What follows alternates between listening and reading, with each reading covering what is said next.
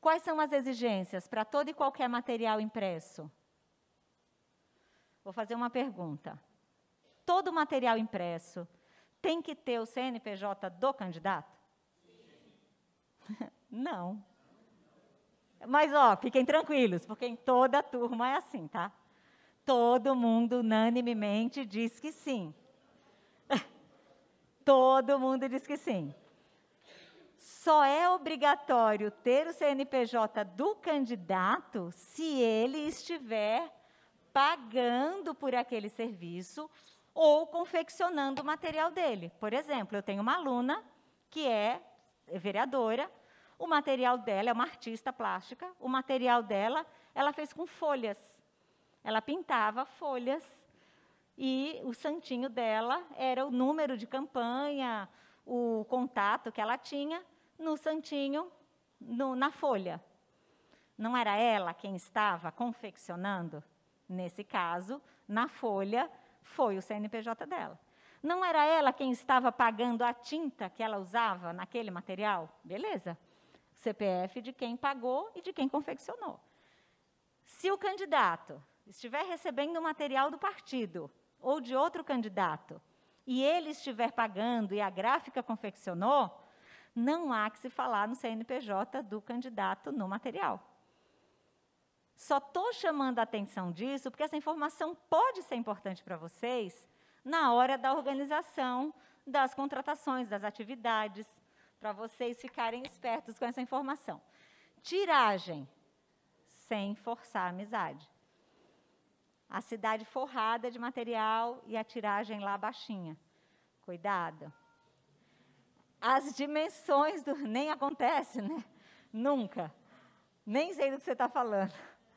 As dimensões do produto. Professora, já me disseram que tem que colocar as dimensões do produto, o tamanho que o produto tem no material. Não é verdade.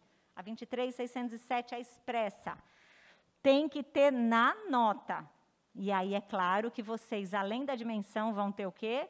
O próprio material, um modelo lá separado, digitalizado, para comprovar que o material de fato foi feito, né?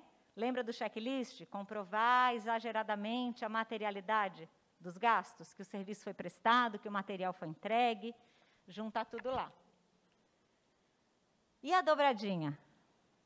Para quem é de São Paulo, não há que se preocupar com a polêmica da dobradinha. Qual é a polêmica?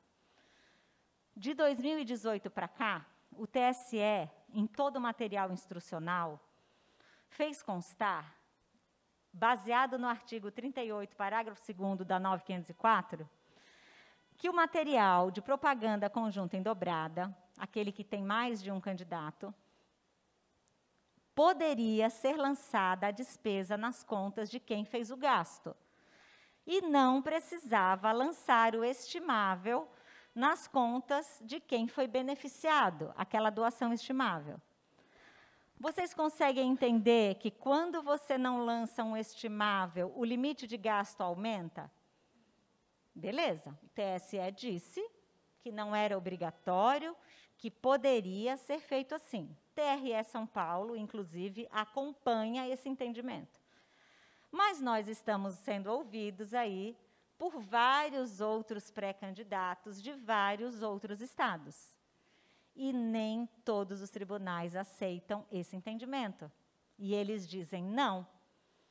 A receita estimável influencia no limite de gastos e nós, para nós é obrigatório que esse, essa receita seja lançada.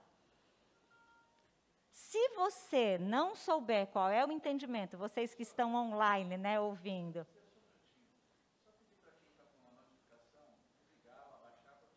Onde é? Onde é que está?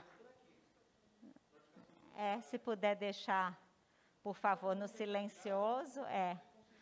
Beleza, acho que a pessoa já vai fazer isso, né? Tranquilo.